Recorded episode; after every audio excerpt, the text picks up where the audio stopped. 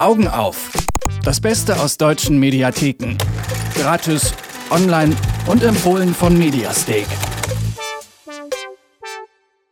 Der Spätsommer, der ist vielerorts ausgefallen. Jetzt bleibt uns die Hoffnung auf einen goldenen Oktober. Wenn der auch nicht kommt, ist es aber halb so schlimm, denn Anne Krüger und Laura Pohl haben uns wie jede Woche drei Filetstücke aus den Online-Mediatheken rausgesucht. Diesmal gibt's eine Doku über Meditation, ein Klassiker von Tim Burton und eine kritische Doku zum weltweiten Plastikgebrauch. Hallo ihr beiden. Hallo. Hallo Christian. So, wir fangen mal an mit einem ja, Klassiker. Auch in meinem Freundeskreis kenne ich ein paar Leute, die sagen, das ist ihr Lieblingsfilm, nämlich A Big Fish von Tim Burton. Ja, genau. Ein absoluter Lieblingsfilm auch von uns. Äh, ich habe ihn, glaube ich, schon fünfmal gesehen und jetzt auch zur Vorbereitung des Interviews nochmal. Genau, und Big Fish von Tim Burton erzählt die Geschichte von Edward, einem jetzt mittlerweile älteren Mann, und seinem Sohn William. Und Edward hat laut seinen eigenen Erzählungen ziemlich viel Fantastisches in seinem Leben erlebt. Also er stolperte von einem Abenteuer ins nächste, hat, ist Riesen begegnet, mit ihnen durch magische Wälder gezogen, äh, hat Fabelwesen kennengelernt, gegen einen Werwolf gekämpft, in einem Zirkus gearbeitet und den Zweiten Weltkrieg quasi im Alleingang gewonnen. Und mit all diesen Geschichten ist der Sohn William groß geworden. Doch nun, da sein Vater im Sterben liegt, will er endlich herausfinden, wer Edward wirklich ist. Denn diese ganzen Fantastereien, die sich natürlich total toll anhören und auch wunderschön dargestellt sind von Tim Burton, äh, sind für William, nachdem er dann kein Kind mehr war, nur noch Lügengeschichten. Und äh, der Vater hört auch nie auf mit diesen Lügengeschichten. Selbst als er noch im Kranken- und Sterbebett liegt, erzählt er sie stets weiter, zum Beispiel seiner Schwiegertochter. Da hören wir jetzt mal rein. Ach, ich habe geträumt. Wovon hast du geträumt? Normalerweise erinnere ich mich nicht. Es sei denn, es war unheiltreuend. Kennst du den Ausdruck? Er bedeutet, dass man von etwas träumt, das passieren wird. Wie der Traum, den ich mal hatte, in dem eine Krähe zu mir kam und sagte, deine Tante wird sterben. Vor lauter Angst weckte ich meine Eltern, aber die sagten, das sei nur ein Traum und ich solle wieder ins Bett. Aber am nächsten Morgen war meine Tante Stacy tot. Das ist ja furchtbar. Furchtbar für sie, aber denk mal an mich, den armen Jungen, der diese Gabe hat. Keine drei Wochen waren vergangen, als mir die Krähe erneut im Traum erschien und sagte, als nächstes stirbt dein Daddy. Ich wusste nicht, was ich tun sollte. Endlich vertraute ich mich meinem Vater an. Aber er sagte nur, oh, kein Grund, dir Sorgen zu machen, aber ich sah, wie beunruhigt er war. Am nächsten Morgen war er nicht mehr der Alte. Er blickte sich dauernd um, als warte er darauf, dass ihm was auf den Kopf fällt. Weil die Krähe ja nicht gesagt hatte, wie es geschehen würde, sondern nur die Worte, als nächste stirbt dein Daddy. Nun, er, er ging früh aus dem Haus und war lange Zeit weg. Als er wieder zurückkam, sah er furchtbar aus, als hätte er den ganzen Tag den Todesstoß erwartet. Er sagte zu meiner Mutter, das war der schlimmste Tag meines Lebens. Du denkst, du hattest einen schlimmen Tag, sagte sie. Heute Morgen ist der Milchmann auf der Veranda tot umgefallen. Weil, naja, meine Mutter hatte den Milchmann vernascht. Genau, das ist halt eine seiner Geschichten. Äh, William möchte jetzt aber dahinter steigen und begibt sich auf Spurensuche nach der Realität. Und so beginnt dieser märchenhafte, bildgewaltige und auf der einen Seite komische, zugleich aber herzzerreißende Film über die Macht der Träume, der Liebe und der Fantasie. Richtig gut für so einen Sonntagnachmittag, glaube ich auch, oder? Nochmal, wenn man na, so ein bisschen denkt, äh, morgen muss ich wieder zur Arbeit, das Wochenende ist rum, da kann man sich nochmal so ein bisschen wohlfühlen, aber auch so ein bisschen melancholisch ist es, oder? So habe ich es auf jeden Fall in Erinnerung. Absolut. Also es ist nicht nur ein Fantasy-Spektakel in unfassbar schönen Bildern, sondern es ist auch eine Parabel des Lebens. Und wir, also deshalb ist der Sonntag wahrscheinlich auch ein schöner Tag dafür, fühlen uns da zurückversetzt in die Kindheit, in der alles noch magisch war und unsere Fantasie unendlich groß war. Und das sind ja Sachen, die haben wir irgendwie verlernt und vergessen. Damals konnten wir hinter jedem Baum noch ein Fabelwesen sehen oder waren Könige von magischen Welten. Und jetzt als Erwachsene sehen wir das alles gar nicht mehr und fühlen das gar nicht mehr. Und deshalb ist Big Fish wirklich ein Film voller Magie und ein Märchen für Erwachsene. Kommen wir mal zum nächsten Film und das ist einer A Plastic Planet heißt der. Ich habe den auch ewig bei mir schon auf der Liste. Gut, dass ihr den jetzt nochmal empfehlt. Ich habe aber echt Angst, den zu gucken, weil ich denke, wenn ich das jetzt mir anschaue, wie schlimm das ist mit dem Plastikmüll, dann denke ich die ganze Zeit, ich darf gar nichts mehr machen. Das ist so ein bisschen meine verquere Denke im Kopf, aber man muss den schon sehen, oder?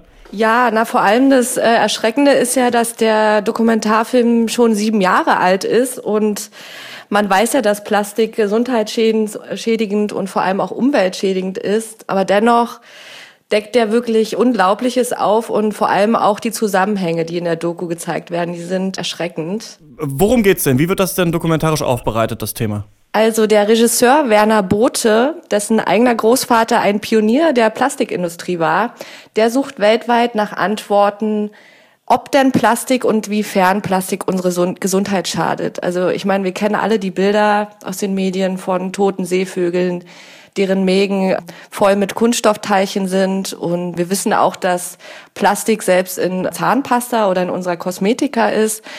Wir kleiden uns mit Plastik. Also es ist wirklich ähm, krass, wie Plastik unseren Alltag durchzieht. Und dann landet natürlich der ganze Müll im Meer. Wissenschaftler sagen, dass 2050 es mehr Plastik im Meer geben könnte als Fisch. Und auch Anne und ich haben die Erfahrung gemacht, dieses Jahr auf Bali beim Surfen. Äh, wir sind wirklich durch teilweise Brühen voller Plastikmüll gepaddelt und äh, da wird einem dann wirklich erstmal wieder bewusst, was dieser Kunststoff mit unserer Welt und uns Menschen macht. Und das Gefährliche ist natürlich, dass Plastik nicht biologisch abgebaut werden kann, sondern es zersetzt sich in immer kleinere Teilchen. Und diese völlige Zersetzung von Plastik kann bis zu 400 Jahre dauern. Das Gefährliche an Plastik ist das Schleichende. Ja? Also Plastik zerfällt langsam. Ja?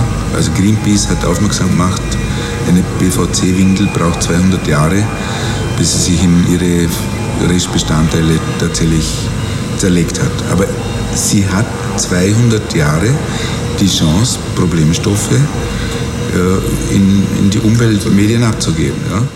Also ja, wir sehen, dass ähm, wirklich das Gefährliche, das Schleichende bei Plastik ist, aber vor allem auch die Inhaltsstoffe. Denn damit Plastik schön hart ist und auch äh, länger haltbar, werden jährlich rund vier Millionen Tonnen der Chemikalie Bisphenol A, kurz BPA, hergestellt. Und äh, dieser Weichmacher ist einer der wichtigsten Industriechemikalien. Und man vermutet, also es gibt zahlreiche Studien darüber, dass dieser Weichmacher eine hormonelle Wirkung auf uns Menschen hat. Eine hormonelle Wirkung, also ähm, inwiefern? Was passiert da? Dass die Fruchtbarkeit der Frau und auch die Spermien des Mannes davon beeinträchtigt werden. Also der Werner Bote geht selbst zu einem Arzt in dem Dokumentarfilm und lässt sein Blut untersuchen. Und ja, der Arzt eröffnet ihm dann, dass 40 Prozent seiner Spermien ähm, nicht mehr fruchtbar sind. Und das ist halt ein Teufelskreis, ne? Sehr gruselig. Ähm, gibt's Lösungen? Einfach so wenig wie möglich Plastikprodukte kaufen wahrscheinlich. Richtig. Also ich trinke auch ähm, jetzt seit einiger Zeit nur noch aus Glasflaschen. Das weiß man ja auch, dass man das tun sollte für die Gesundheit und für die Umwelt vor allem. Und äh, die Frage ist natürlich auch, warum man nicht BPA verbietet. Aber da wird argumentiert, dass das Risiko neuer Stoffe noch schlechter einzuschätzen sind als dieser Stoff. Also ich würde sagen, wir stecken dann mal alle Hoffnungen in Bojan Slat, der die Clean Up Ocean Technologie erfunden hat. Und ich habe gelesen heute, dass 2018 wohl damit begonnen werden kann. Und das ist viel früher als angenommen. Also Mal schauen. Außerdem haben wir auch noch eine Liste bei uns auf der Seite, wie man nachhaltiger leben kann. Und da wird auch eine junge Frau vorgestellt, die quasi gar kein Plastik mehr verbraucht und verwendet, weil sie alles, was sie kauft, abpackt mit ihren eigenen Glasbehältern. Alles klar. Also vielleicht in Zukunft auf Plastik verzichten. Das ist ähm, ja, sowas, was ich auch ganz gut, glaube ich, auf so einer To-Do-Liste macht. Und was, was bei mir auch öfter mal auf der To-Do-Liste schon stand, ist endlich mal meditieren oder sich mal mit Meditation auseinandersetzen. Und da ist es nicht schlecht, dass ihr jetzt auch eine Dokumentation ähm, mitgebracht habt, die das tut, ne? Also die ähm, man Fokus wirft auf Meditation. Absolut. Hast du schon mal meditiert? Ja, so ein bisschen Achtsamkeitsmeditation habe ich mal ein paar Mal gemacht, aber dann, da war ich auch im Urlaub und jetzt kriege ich es echt nicht hin, es in meinen Tagesablauf wieder zu integrieren. Also für viele andere Sachen finde ich noch gerade so die Zeit, aber dafür nicht, steht eben deswegen auch ja. auf der Liste noch drauf. Ja, weil für viele ist Meditation ja auch irgendwie was Langweiliges bis Anstrengendes, weil wer kann sich denn heute noch ohne irgendeine Ablenkung einfach nur hinsetzen und nichts machen, die Augen schließen? Man muss ständig irgendwie auf sein Handy gucken, auf seinen Computer oder irgendwas erzählen, mit irgendjemandem telefonieren funktionieren. Aber genau darum geht es in der Doku. Ich habe auch jahrelange Praxis mit der Meditation und zum Anfang fiel es mir extrem schwer, einfach nur da zu sitzen und keine Gedanken zu haben. Aber man lernt dann nach und nach loszulassen und das wirkt sich wirklich positiv auf den Alltag aus. Man ist viel mehr balanciert, fokussiert und konzentriert und lässt sich auch nicht mehr so leicht aus der Bahn werfen von Stress. Und deshalb empfehle ich die Doku auch, weil sie zeigt, dass es nicht nur mein persönlicher Eindruck ist oder der von irgendwelchen Gurus oder Religionen, sondern dass wirklich klinische Studien gezeigt haben, dass Meditation einen positiven Einfluss auf uns hat. Sowohl psychologisch, neurologisch als auch physiologisch. Wie ist die aufgebaut? Begleiten wir da hm, Leute, die es zum ersten Mal machen? Oder ähm, man, ist man dann so Meditationscamps? Oder wie kann ich mir das vorstellen? Ja, genau. Also wir sehen einmal Wissenschaftler, die schon seit langem erforschen, wie die regelmäßige Praxis von Meditation auf Schmerzen, Depressionen und Ängsten wirkt. Und dann sehen wir auch die Patienten von ihnen, die quasi depressiv sind oder Angstanfälle haben und wie es äh, denen ergangen ist, seitdem sie mit der Meditation angefangen haben. Also eine Frau erzählt zum Beispiel, dass sie immer zweimal im Monat mindestens ganz, ganz schlimme Migräne hat. Das, die ist jetzt weg, seitdem sie meditiert. Eine andere hat äh, seit 40 Jahren Angstanfälle und Panikattacken. Die kann sie jetzt auch viel besser kontrollieren, seitdem sie meditiert. Und genau, so sehen wir auch Psychiater und Neurologen und Ärzte, die die positiven Auswirkungen des Meditierens erklären. Zum Beispiel können wir dadurch nämlich unsere Gefühle besser regulieren und äh, das vermindert die schädliche Wirkung von Stresshormonen auf unser Immunsystem. Und unsere Abwehrkräfte werden gestärkt und entzündliche Erkrankungen und sogar die Zellalterung soll positiv beeinflusst werden. Und da hören wir jetzt auch mal rein. Da hat sich nämlich einer besonders verdient gemacht in der Forschung. Das ist ein Molekularbiologe John Kabat-Zinn. Fast alle Ergebnisse deuten darauf hin, dass etwas sehr Interessantes vor sich geht, wenn wir vom Tun ins Sein kommen. Und zwar in unserer Biologie, unserer Atmung, unserem Gehirn, unserem Genom und den Telomeren, also an den Enden unserer Chromosomen. Viele Leute halten Meditation für ein esoterisches, magisches Ritual, das ein paar Spinner vollziehen, um ein kosmisches Bewusstsein zu erlangen. Aber es geht nicht darum, irgendwo anders zu sein, sondern genau da, wo wir sind. Und ich finde, das ist ein sehr treffendes und schönes Zitat, denn wir müssen vom Tun ins Sein kommen um die Magie zu entdecken, die in uns steckt und auch in allen Wesen um uns herum. Auch äh, wenn das sehr eh so klingt, in der Doku sehen wir ganz gut, dass da sehr viel Wahres drin steckt.